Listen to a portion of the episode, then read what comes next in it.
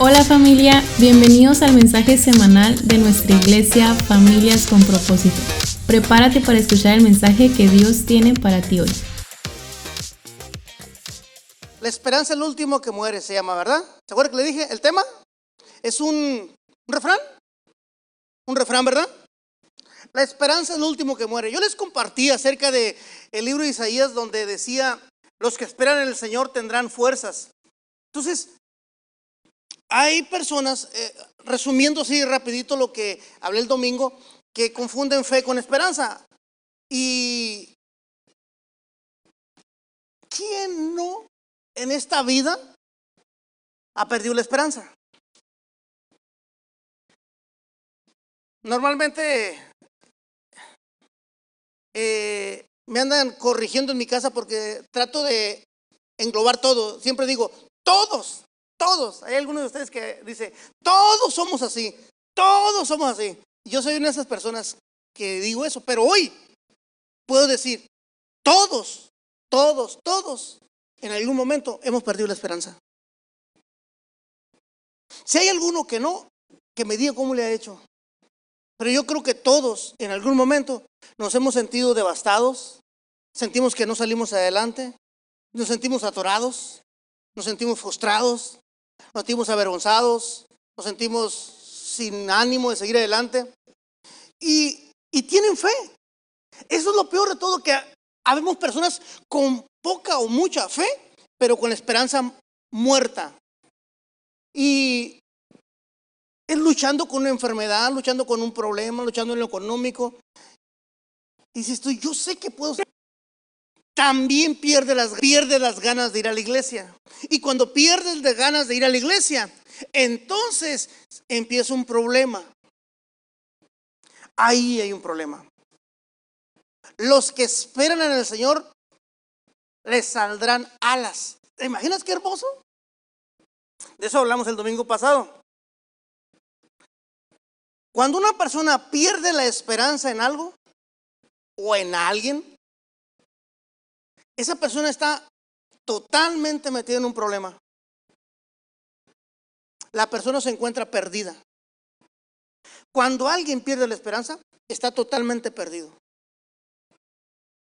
Ciertamente cuando una mujer o un hombre tiene una desilusión, dice, cuando uno, la mujer, el hombre le falla, dice, estaba ilusionado ilusionada. Este hombre me falló y, empieza a etiquetar. Todos son así. Viceversa. Todas son así. Y cuando se empieza a querer una a, a, tener a convivir con otra persona, dice no, porque quién me asegura que no me salga igual pierde la esperanza en el matrimonio, pierde la esperanza en los hijos, pierde la esperanza en la vida, pierde la esperanza en todo. Y, y por eso hay un refrán donde dice, la esperanza es lo último que muere. En la Biblia nos vamos a encontrar, en los 66 libros desde Génesis a Apocalipsis, vamos a encontrar a grandes hombres de Dios, grandes hombres de Dios que perdieron la esperanza. Grandes mujeres que pasaron por momentos de oh, ¿y ahora quién podrá defenderme? ¿Verdad? Y todos esperábamos que nos saliera así como un yo. Y todos. Si no lo dice con ganas, se perdió la esperanza. Así es que quisiéramos que fuese así, ¿verdad? ¿Dónde está ese Dios de la Biblia? ¿Dónde está ese Dios que nos predican? ¿Dónde está ese Dios que hace maravillas? Vas a encontrar los hijos reclamándole a Dios, ¿dónde está ese Dios que nuestros padres nos enseñaron? Muchos o algunos de ustedes, como yo, llegaron momentos donde le reclamé a Dios, ¿dónde está ese Dios que la Biblia dice que, que hace las cosas nuevas? ¿Dónde estás Dios que haces maravillas? ¿Dónde estás que no te veo, no te encuentro? Quisiéramos que se le apareciera, nos apareciera Dios y usara su magia. y cambiara las cosas. Pero Dios no trabaja de esa forma hoy en estos tiempos. Dios forma liderazgo, forma caracteres, te enseña a vencer. Y es lo, porque de, de, de Mateo para acá, a diferencia de Malaquías a Génesis, es un padre criando un hijo. Malaquías a Génesis es un Dios formando territorios, ciudades, poniendo leyes. Pero de Mateo para acá es un Dios, un padre formando a un hijo. Y la mejor manera en la que un padre debe de formar a un hijo es enseñarle a enfrentarse los malos momentos, no a solucionarle los malos momentos. ¿Se me estoy explicando?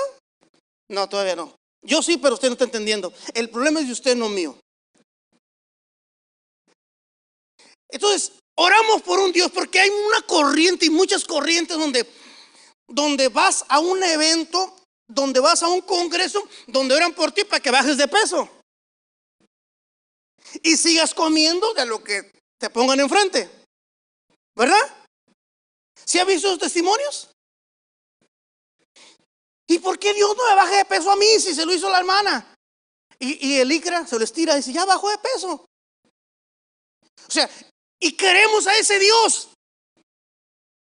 Por eso cuando no nos contesta, perdemos la esperanza en ese Dios. Por eso muchas religiones dicen, Dios ya no hace milagros. Porque nos enseñaron a un Dios que era una varita mágica y que vas a un congreso, te invitan a un evento, un desayuno de mujeres donde, donde viene una, una mujer de, que, que, reprende demonios y que un hombre que hace milagros y que y vas a que oren por ti para que te baje de peso, para que ore por tu esposo, por tu esposa, para que la cambie. ¿Y qué crees? No sucede nada. Porque Dios no hace eso de esa manera. Dios quiere formarte a ti para que tú te parezcas a Él más. Y cuando te parezcas a Él, sepas que eres seguro y que tienes la autoridad y el poder para avanzar en medio de las circunstancias difíciles. Cierto no has pasado por momentos difíciles. Y aquí estás. Deberías de estar con una actitud diferente. Lo vencí. Aquí estoy. Como un vencedor, como un guerrero, una guerrera. Y no sintiéndote, ay, ¿por qué a mí me pasa? Ay, ¿por qué yo? Ay, ¿por qué? Ay, ay. No, yo. Yo soy el bueno. Dios me dio una esposa y tres mujeres porque sabía que yo podía con ellas. Y mire que, usted sabe de lo que estoy hablando. ¿eh? Porque a mí me dicen mujeres, porque tú tienes la autoridad para traerlas a... Ay, ay, ay, me estoy metiendo en broncas. ¿ah? Papá, no me sigas el rollo mucho. porque a mí me ha pasado eso, porque tienes el poder de parte de Dios, porque se está formando algo en ti, se gesta algo en ti para vencer cosas. Dios no hace niños mimados, Dios hace guerreros, forma caracteres para que aprendan a luchar, a pelear, no aguantar, escúchame bien. Dios no forma carácter para aguantar golpes, maltratos, ofensas. Dios forma carácter para que tú seas un vencedor. Por eso la Biblia dice en Isaías, los que esperen en el Señor les saldrán alas, correrán y no se cansarán. ¿Sí me estoy explicando? O sea, Espera en Él y dentro de ti habrá algo. Dentro de ti se produce algo. No vayas a eventos, congresos donde te prometen que tu vida va a ser de la noche a la mañana, sino que te van a enseñar, te van a dar herramientas para que tú las pongas en prácticas. Vas a encontrarte a muchos jóvenes eh, decepcionados de Dios, molestos con Dios porque Dios no les ha contestado. Y no es así. Les venden a un, una religión, una tradición, una, un cristianismo de varita mágica. Y no es así, es de formación. Tú le vas a decir a tus hijos, mi hijo, te vas a enfrentar con cosas difíciles. Pero aquí estoy yo para ayudarte. No para solucionarte, para ayudarte. Como el, el boxeador y su manager que está en la esquina abajo diciéndole, dale para allá, dale para acá. Pero quien está recibiendo los catorrazos es el boxeador. ¿Verdad? Y cuando gana, dicen, gracias a mi manager que me supo guiar. El asunto es que a veces muchos no saben escuchar a su guía. ¿Quién te está guiando? ¿Quién te aconseja? No, pues es que yo pienso, ese es tu problema. Yo pienso. Yo creo, yo creo que me ha ido. Yo pienso, yo, yo. Hay muchos hermanos yoyos que no salen de la misma, de abajo arriba, de abajo arriba. Un día están arriba, otros están abajo, sí. Pero escúcheme bien. Usted es un hijo. Usted es un guerrero. Usted es un vencedor. Un, un guerrero no iba a la batalla para ver cómo nos iba. Iban a ganar. ¿Sí? Escúcheme lo que le estoy enseñando porque no tiene nada que ver con la prédica, no, es cierto. Imagínese, imagínese los 300. ¿Quién vio la película Los 300? Uh, uh, uh, ¿Cómo estamos? vamos a ir a ganar. Pues a ver, porque aquellos también no están mancos. Se van a defender. Ah, sus guadañas, sus lanzas también tienen filo. ¿Ah? O sea, eh, oye, oye, oye, espérate, espérate. Tampoco no digas que, uy, que somos los mejores, somos 300, pero, pero pues, ah, somos los mejorcitos entre aquellos, pero quién sabe con aquellos. Imagínate ese tipo de gente en los 300. Yo en ese momento diría, le cambio el nombre, 299. Porque este no me sirve. Si tú eres uno de los negativos, eres un problema en tu equipo. Si tú eres uno de los que no pueden, que sienten que no pueden, tiene que convertirte en uno que sí puede. 300 deben de decir, sí se puede. Vamos a vencer, sí. Vamos a ganar, sí. Para eso nacimos. Somos guerreros, moriremos en la raya, pero nunca seremos unos cobardes. Aunque nos digan, mena, sí es esto. Es que Dios, yo iba a la iglesia, pero ya Dios no me contestó, mejor no. Imagínense, el de los 300, ¿eh? Yo sí iba a pelear, pero ¿qué cree? El líder no me hizo caso. El, el, el ¿Cómo se llamaba Edgar? El, el, el Leonidas, ¿eh? el, chido, el bucio, pues, el líder. Y acá. Es que no me hizo caso, pues ¿qué quiere que haga? Pues yo sí quería ir, yo estaba dispuesto ahí con mis botas, con mi, con mi casco y todo, pero pero no me peló el brother, pues sí. Ya no voy a ir. Dios no nos respalda. Dios. Imagínense la idea de un soldado. Ah, no, pero en la iglesia nos llevamos soldados de Cristo. ¿De verdad eres un soldado? La esperanza es lo último que muere. Tú eres de lo que le dice a tus hijos, estás viendo que no tenemos dinero. Estás viendo que nos va mal. Estás viendo que Dios no nos ha bendecido. ¿Eso le inyecta a tus hijos? Dijo, dijo mi hija una vez cuando estaba chiquita, el día que dejamos de ser pobres y volteamos a ver, ¿eh? Señor, no me hagas hablar, le mato su fe. Yo no supe a qué hora dejé de ser pobre. Ella, hay un momento en su vida donde dijo, ya no soy pobre. Pero eso está, y yo, sí es cierto, cambias la mentalidad y afecta a la de tus hijos, para bien o para mal. Afectas. Pero tienes que inyectar esperanza, aunque la tuya esté Como muy poquito. De 100 le quedan dos puntos nada más.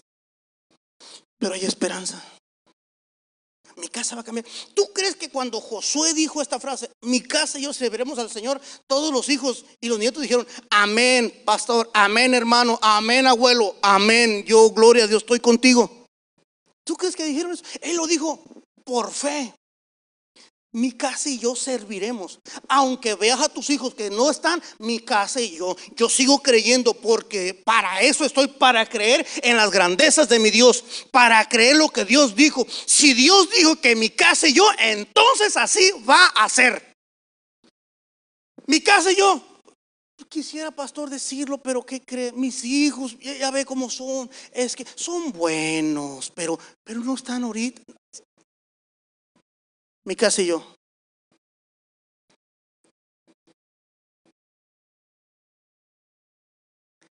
Es impresionante cómo Dios trabaja en la vida de las personas. No sabe ni por dónde llega, pero siempre llega. Por donde menos lo esperas. Puedes estar esperándolo por aquí y puede entrar por allá. Puede estar esperándolo por acá y él ya está aquí a lo mejor. Tú no sabes cómo trabaja Dios. Él lo han querido por años encajonar, adoctrinar. Es que Dios se mueve así, es que Dios se mueve acá. Si brincas y caes, Dios te tocó. Es que Dios así, y, hacemos doctrina a Dios. Pero Dios es soberano, Él se mueve de miles y miles de cosas. Él puede haber estado aquí esperando a que tú llegaras. A lo mejor estuvo escuchándote y mirando cuando dices, no, no voy a ir. Yo sé que está guapo el pastor, pero ¿qué? Está ungido el siervo es un hombrezazo de Dios, pero no tengo ganas de ir a la iglesia. Hoy no voy a ir. Y Dios estaba aquí con algo para ti. Yo no sé. Ah, es que Dios no me contesta. Por más que le pido, Dios no me contesta. ¿Cómo sabes si ya te contestó? No, no veo la respuesta. Ya está dentro de ti. Hazla germinar. Hazla germinar. Tú le pides un naranjo, una naranja a Dios y Él te da una semilla y te dice, plántala y cultívala. Ah, no, mejor voy al mercado. Pero si la plantas y la cultivas, comerás siempre y no una vez. Pero preferimos ir al mercado por una naranja cada vez que nos antoja. Venimos renegando porque están apachurradas, están churidas, están feas. Regañamos al del mercado, mira cochinero que vendes, pero no sembramos. Mi esperanza es la última que muere, segunda parte. Fíjate bien lo que dice esta palabra. Vamos a encontrar a dos personajes impresionantes. Uno de ellos, sin fe. O con, no sé si poquita fe o no con fe. Pues nada más guiado por lo, por lo que Dios le decía. Primera Reyes 17 del 8 en adelante. Fíjate bien. Vino luego, luego a él que diciendo, levántate, vete a Sarepta de y he aquí que yo he ordenado ahí a una mujer muy buena, según el trabajo del, del marido, ¿verdad? Hoy no podemos decir, pobrecito de las viudas, porque hay veces que las viudas viven mejor que uno. ¿Sí o no? Bueno, ok, ok, ok, ok. No volteé a ver a nadie. En aquellos tiempos, quedar una mujer viuda era vivir de lástima, porque se acabaron sus privilegios. No había quien la defendiera, no había quien luchara por ella, no había quien le diera. Y entonces se convertía en una persona limosnera, si quieres. Por eso, escúcheme bien, para que entienda la frase, he aquí yo he ordenado, he dado orden ahí a una mujer viuda que te sustente. Hoy en día, si le dicen al pastor, pastor, hay una viuda que te va a sustentar, dije, mm, va a ir bien. Porque están bien. Por eso cuando encuentre por ahí, no, que los diezmos son para las viudas y que mira, los pobres, pobres hay, viudas pobres, no creo que encuentres. Con la pensión de gobierno. Pero bueno, bueno, no vamos a meter mucho por ahí. Viudas que Dios los bendiga grandemente. Es una bendición que usted esté así. Y aún así, fíjese, pues sí hay viudas que no se, que sigan sin nada. Entonces, dentro de lo malo, qué bueno que el marido tenía una pensión. ¿Amén? Ok. Entonces, una viuda de ese tiempo era una mujer que iba a depender de lo que alguien le regalara. Limosna. Y Dios le dice a un profeta, levántate de este arroyo donde se secó y ve a la casa de la viuda que yo le he dado órdenes que te sustenta. Entonces, el profeta, conociendo la vida de una viuda de aquellos tiempos, pudiese haber cuestionado y haber dicho, ¿por qué no me mandaste a la casa del hermano fulano que trabaja bien? ¿Por qué con una viuda? ¿Por qué crees tú que me va a mantener esta mujer que no tiene para ella? Pero el profeta caminó. Vamos a seguir leyendo. Entonces él se levantó y se fue. Cuando llegó a la puerta de la ciudad, he aquí que una mujer viuda que estaba ahí, ¿qué? Y él la llamó y le dijo, te ruego que me traigas un poco de agua en un vaso. ¿Para qué? Seguimos. Yendo ella para traérselo, él la volvió y le dijo, te ruego que me traigas también en, en tu mano. Seguimos. Ella respondió, vive Jehová tu Dios, que no, solamente un puñado de harina, un poco de aceite y, escúchame, y ahora recogía dos leños para entrar y para mí y para mi hijo, para que lo y nos dejemos. ¿Cómo cree que estaba esta viuda? Imagínate el ánimo. Viene el profeta con ese ánimo y le dice el profeta, mujer, ¿me puedes traer un vasito de agua? Imagínese. Ajá. Agua así, agua, le doy agua. Y cuando ya va llegando eh, a su casa, mujer, ven. Ahora, ¿qué quieres? Tráeme tantito, también un panecito de ese logaza. Masa madre, por favor porque el otro me inflama. ¿Eh? ¿Qué crees? ¿No quieres de chocolate también? De verdad te digo, no tenemos pan. Y lo peor de todo es que me arruinaste mis planes. Yo ya tenía planeado mi vida. ¿A cuántos tienen, según ellos, planeado su vida? Y cualquier error les cambia sus planes.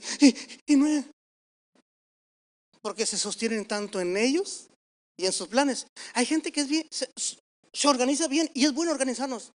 Pero hay veces que Dios te tiene sus planes porque tiene los de Él. Pero prefiere los tuyos. La gente que es así, ordenada de esa manera, cuando se, les, desordena un poquito, no saben qué hacer. Yo, como les he comentado, llego derechito a, una parte, pongo mis llaves, pongo mi cartera, pongo esto, aquí pongo mis zapatos, aquí pongo mis cosas. El día que alguien me mueve algo, se me vuelve... Eh, las llaves, ¿dónde están las llaves? Yo las dejé allí, ahí estaban. No, no sé, ¿cómo? Entonces quieras agarrón, ni más que debería el vecino agarrarlas. Me sacan, me vuelvo loco. Por eso siempre pongo las llaves allí. Pero en mi casa hay fantasmas que los mueven. ¿Verdad? ¿Cuántos ponen las cositas ahí porque sabe? Y ah, otro llegan y se avientan ahí. Ah, las llaves. Ah, por aquí estaban abajo del asiento. Oh, solas correr. Me le voy a esconder al pastor ahora. Todo eso pasa por mi cabeza. Me sacan. Me conozco. Hay mucha gente que así le pasa nomás no le salen bien sus planes. Su mundo se acabó. ¡Ah! Me quiero morir mejor para que estoy aquí. La viuda estaba así. Por eso viene, mire, Dios le dice a Elías, te voy a mandar con una viuda. Nunca le dijo el estado de ánimo de la viuda, porque Elías sabía cómo vivió una viuda. No tenía que explicarle cómo estaba anémicamente, cómo estaba emocionalmente esta mujer. No, no le tenía que explicar, porque en el momento que Dios le dice, ve con la viuda, Elías ya sabía cómo le iba a encontrar.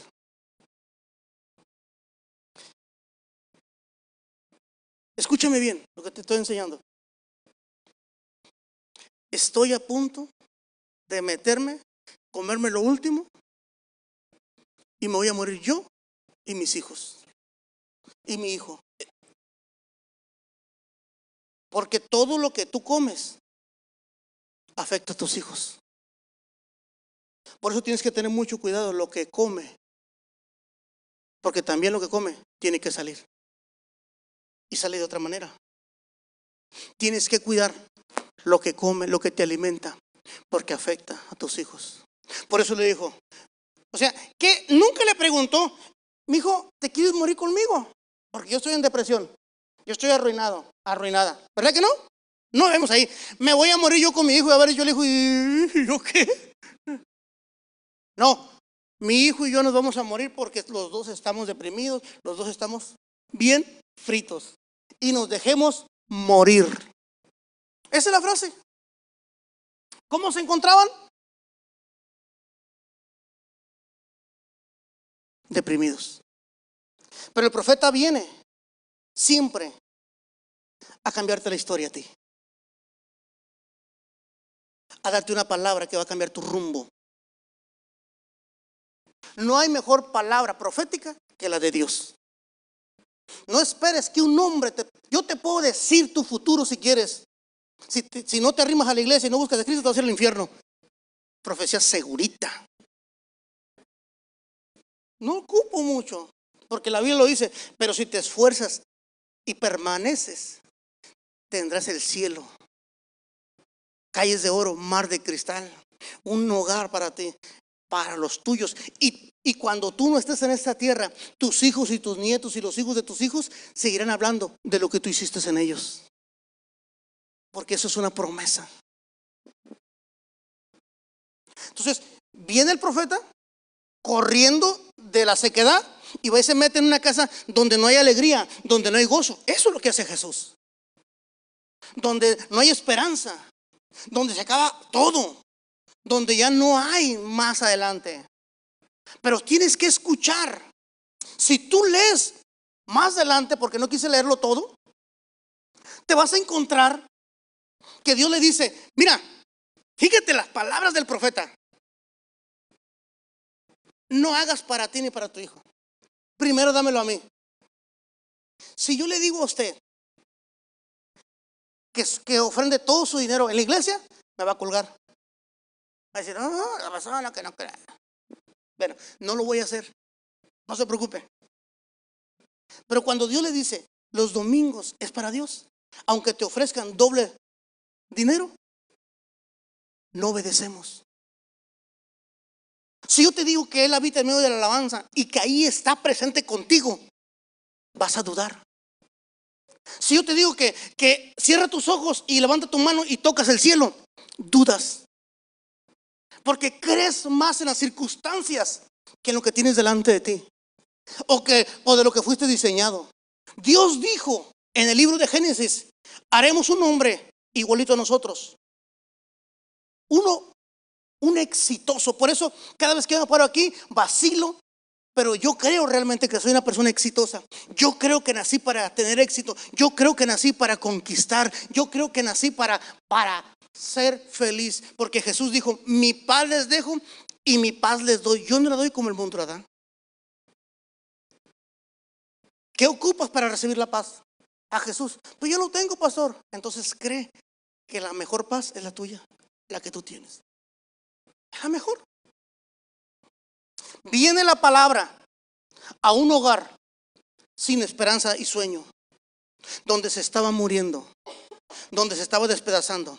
Y, ni siquiera así, a veces la gente es agradecida. Viene la palabra de Dios a un hogar donde el hogar estaba hecho pedazos, tiritas. Cambiar la historia. Le dice el profeta, espérate, no hagas de comer primero para ti ni para tu hijo. Primero dame de comer a mí. Te estoy diciendo que no me queda un pedacito de pan. Yo me lo quiero comer. Yo. Imagínate las locuras. ¿Cómo crees que te voy a dar de comer el pan que es para mí, para mi hijo? Tú, un extraño, ¿quién eres tú como para que yo te lo dé? Yo vengo de parte de Dios para darte una palabra a ti. Escúchame bien, mujer. Vienen siete años, viene temporada difícil. Si ahorita estás pobre, lo que viene para, para adelante es peor, porque acababa de profetizar tres años de sequía, de hambre.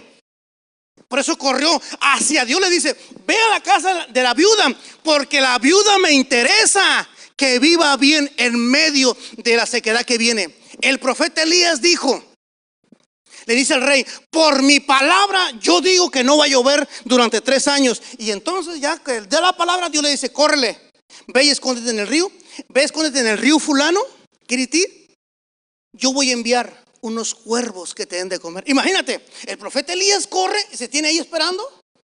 Ya me lo imagino el profeta Elías sentado o recostado con una varita en la boca. Llegaba un cuervo, le dejaba un pan y decía, hey, de masa madre, por favor. A la otra. Dice la Biblia que le llevaban pan y le llevaban carne, los pájaros. ¿Sabes por qué? Porque cuando tú eres uno de Dios, aún hasta los enemigos tienen la responsabilidad de bendecirte. Por eso es la bendición de permanecer aquí en las cosas de Dios. Porque aún los enemigos de Dios son un instrumento que Dios usa para tu bien. Usted tiene que entender, usted no pierda la esperanza, porque en cualquier momento llega la palabra para cambiar la historia de su vida. Usted no vino. Ay, qué tonto. Quizá el domingo que usted faltó, Dios tiene una palabra para usted. ¿Pero qué cree? Usted no vino. Ay, que en todas partes, pero aquí quedamos de vernos, ¿sí? ¿O no? Sí, ah, perfecto. Eh, o sea, es tu decisión, es tuya, es tuya, no mía. Yo nomás te digo. En todas partes hay palabras, sí, pero aquí, aquí hay otra palabra. Aquí hay elemento tuyo, aquí hay, aquí hay comida de masa madre. Allá no. Hay pan bimbo, dice que integral, pero no es. Inflama, te sientes mal. Te comes dos sándwiches, parece que te comiste diez. Y con masa madre te comes diez, parece que te comiste uno. Es la ventaja. Iglesia, Dios le dice, ve con la viuda, va a la viuda, la encuentra en situación difícil y le dice, hazme de comer a mí primero. Esa torta, ese, ofréndamelo. Y la viuda, de todas maneras me voy a morir. Se lo voy a dar. Va y se lo prepara.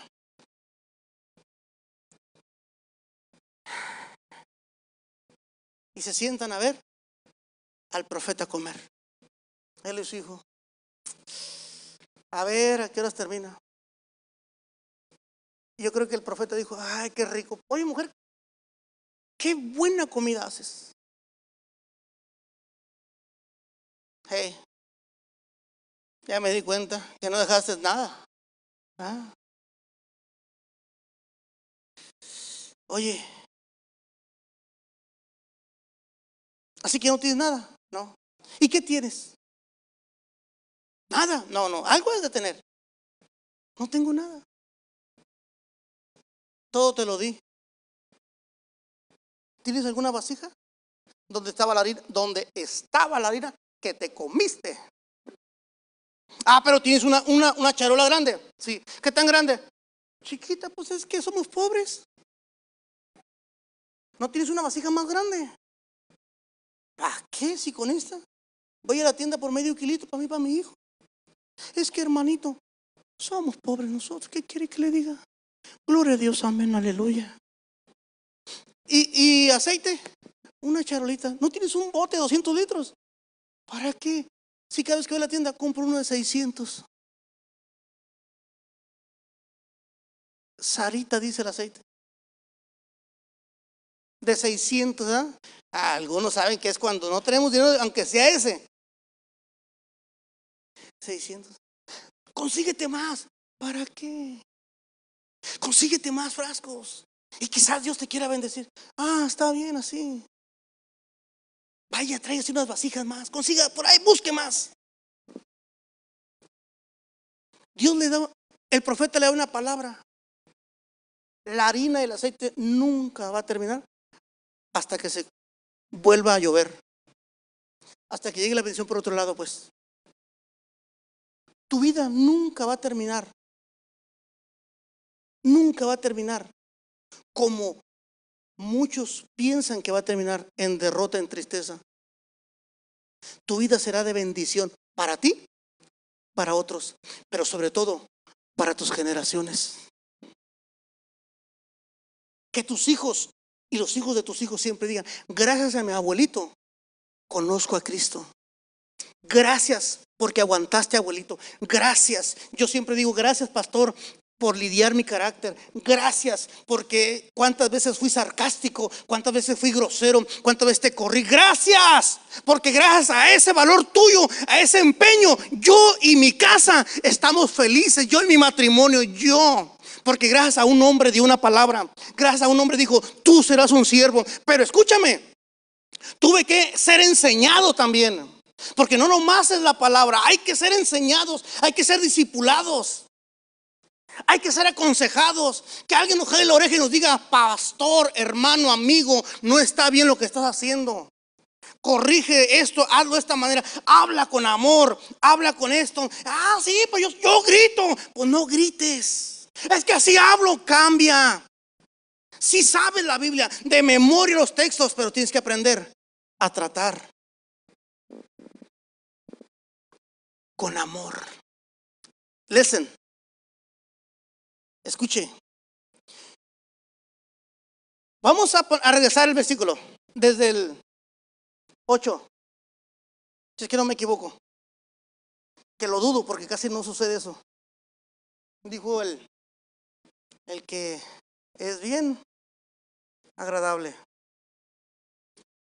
Vino luego a él palabra de Jehová diciendo, levántate, vete a Zarepta de Sidón y, y aquí yo he dado orden. ¿Qué? Ok. La mujer viuda ya sabe que me tiene que dar de comer. ¿Sí? Hay una orden de parte de Dios y se cumple porque se cumple. Así que, seguimos. Entonces él se levantó y fue a Zarepta y cuando llegó a la puerta de la ciudad, he aquí que una mujer viuda que estaba ahí recogiendo leña, él la llamó y le dijo, te ruego, imagínese, Ven, aquí. ¿Cómo le habló? ¿Cómo le habló? La mujer tenía orden de parte de Dios. Ella sabía que el profeta lo tenía que conocer y tenía que darle de comer. Pero, si él le habla de esa manera, la mujer sí le da el pan, pero envenenado. Y yo sé que hay muchas mujeres que quisieran hacer eso. Escúchame. Te ruego. ¿Qué entiende usted con que te ruego? ¿Qué, qué lenguaje crees que usó? ¿Cómo le hablas tú a la gente? O sea, si eres un siervo de Dios, ¿se acuerda que yo les he enseñado aquí que, que yo, no, yo soy el pastor? Sí, pero yo no soy el dueño de ustedes y ustedes tienen dueño. Yo nomás soy la persona que me encargó, el dueño que las cuidara. Y tengo que cuidarlas bien, porque si, se las, si las maltrato, el dueño de ustedes me va a llamar a cuentas a mí. Aunque yo sé que hay gente que, no, es que ya no predican la verdad, ya no, ya no hablan duro, ya no nos incomodan. No, es que no me llamaron a mí a golpearlo a usted. Me llamaron a hablarle, a cuidarlo. Y eso es con amor. Imagínense que yo. ¡Ey! Ven. Tráeme agua. Hermano, por ahí. ¿Alguien por ahí? Tráeme un agua. ¿Cómo me escucho? Qué autoridad, qué unción del pastor, ¿verdad? ¡Ey! Ahí, ahí, deja. Pastor, yo voy, vaya. ¡Eh, de Jamaica! Porfas. No quiero el Oxo porque no es Jamaica. Una naturalita. Búsquela, usted búsquela. ¿Cómo se escucha? ¿Verdad? Yo quiero que usted entienda que si Dios quiere bendecirte, la palabra está ahí. Pero a veces no sabemos pedirla. La viuda tenía una orden. Pero el profeta conocía más a Dios que la viuda. sabía que ni Dios trataría mal a su oveja menos él. ¿Por qué? La viuda. Te ruego, oye, mujer, ven. Dígame, era conocido un profeta por su vestimenta. Hazme un favorzote bien grandote. Ve al Oxxo y tráeme una Coca-Cola bien fría, ¿no? Tú dile que te es para mí. Si usted va al Oxxo y le dice que, es para el pastor, se la dan. No, no es cierto, no vaya a ir. Porque luego me la cobran. Sí conozco el cajero de ahí. Iglesia, escúcheme, escúcheme. La palabra está ahí con usted en su corazón. Ahí está. Pero la has llenado, la has escondido de tanta, de tantas malas cosas de las que te llenas al día. La has llenado de, es que si no le hablo duro no entiende. Es que ustedes si no les hablo así no van a entender. Es que es necesario. No, ya está la vida ahí con ustedes. Déjenla salir. No la tapen de cosas terrenales. Dejen que fluya la vida. La felicidad, la tranquilidad, el gozo, el amor. Él la llama, le dice, mujer, por favor, ¿me puedes traer un vasito de agua? Traigo mucha sed. Claro. Ya cuando va allá, la regresa y le dice, oye, ¿tendrás un pedacito de pan? Pues tráemelo. ¿Tú crees que Dios está sentado en su trono diciendo, qué bueno que se fueron a la iglesia, qué bueno que están ahí sentados, qué bueno, cánteme, adórenme? ¿Tú crees que Él no recompensa el esfuerzo de sus hijos? Jesús dijo, ¿quién de ustedes, siendo padre, ve que su hijo tiene hambre y le da una piedra? ¿Quién? Nadie. Cuanto más nuestro Padre que está en los cielos que los ama a ustedes. Claro que Dios desea, cuando tú levantas las manos para adorar, Él desciende y te abraza y te dice, ¿qué quieres? Pero necesitas entender que hay cosas que tenemos que cambiar, que nos alimentamos de lo, de lo que recibimos todo el día a veces. Hay gente que se llena de cosas negativas. Y no es que maten la fe, la ponen debajo de los problemas. ¿Cuántos ven las noticias de Israel? Lo que está pasando. No levante la mano. ¿Para qué? ¿Cómo para qué? Para estar informado está bien. Pero ¿cómo para qué? ¿Ora por ellos? No. Entonces, ¿cómo para qué? ¿Para qué saber más? Más broncas. No es que estén mal, es que nos aflige, nos llenamos de aflicciones. Y es cuando no podemos salir a avanzar. Al fin, ya quería terminar. Ahora sí quería terminar. Ahora sí. Ya no había cómo se subiera.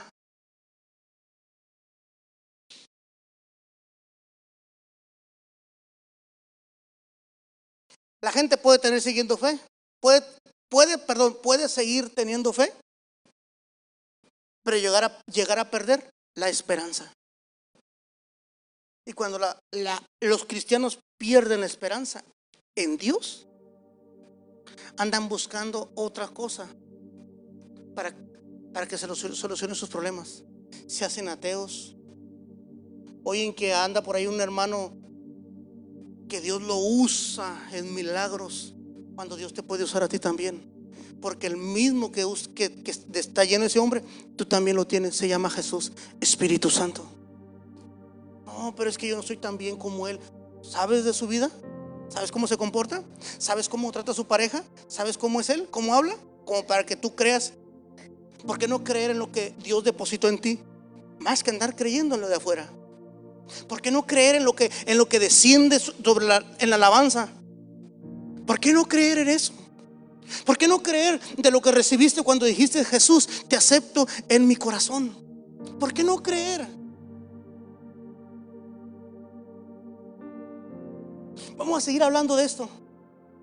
Porque vamos a encontrar personajes impresionantes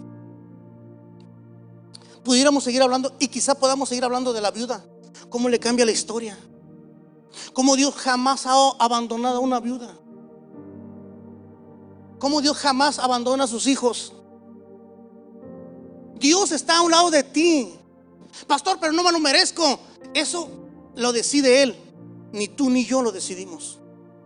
Pastor, ¿usted cree que yo me merezca el cielo? Jesús es el camino. Tú puedes llegar a Él. Lo tienes a Jesús, tienes el camino. No busques más. Solo cree. Este año es el mejor año de mi vida. Este año me va a ir bien en todo lo que haga. Este año me voy a rejuvenecer más y no me voy a hacer cirugía. Yo he orado porque no me salgan canas. Y no es que esté en contra. La única que me sale me la arranco y digo, no, no va a ser en contra de lo que yo profeticé. No, es cierto. A los 35 todavía no se salen canas, ¿no? ¿Por qué? ¿Si le deben salir canas a los 35? Iglesia, disfrute la vida. Disfrute el que tiene un lado. Disfruta mamá. Disfruta la hermana. Disfruten entre ustedes. Disfruta la niña que la puedes cargar porque va a llegar el día donde te diga, no me toques. Ya no, me da vergüenza. Disfruten con esperanza de que esto es mejor. Es que ayer, ayer ya se fue. Mañana no sé si llegue. Hoy es importante. Aquí está. El Espíritu Santo está aquí con usted. Jesús está en usted. Usted tiene la vida porque tiene al Hijo. Al que tiene el Hijo lo tiene todo. Amén. Porque no le dan fuerte aplauso al Rey. Familia, gracias por escucharnos el día de hoy. Y si Dios habló a tu vida, no olvides compartirlo. Síguenos en nuestras redes sociales. Nos vemos en la próxima.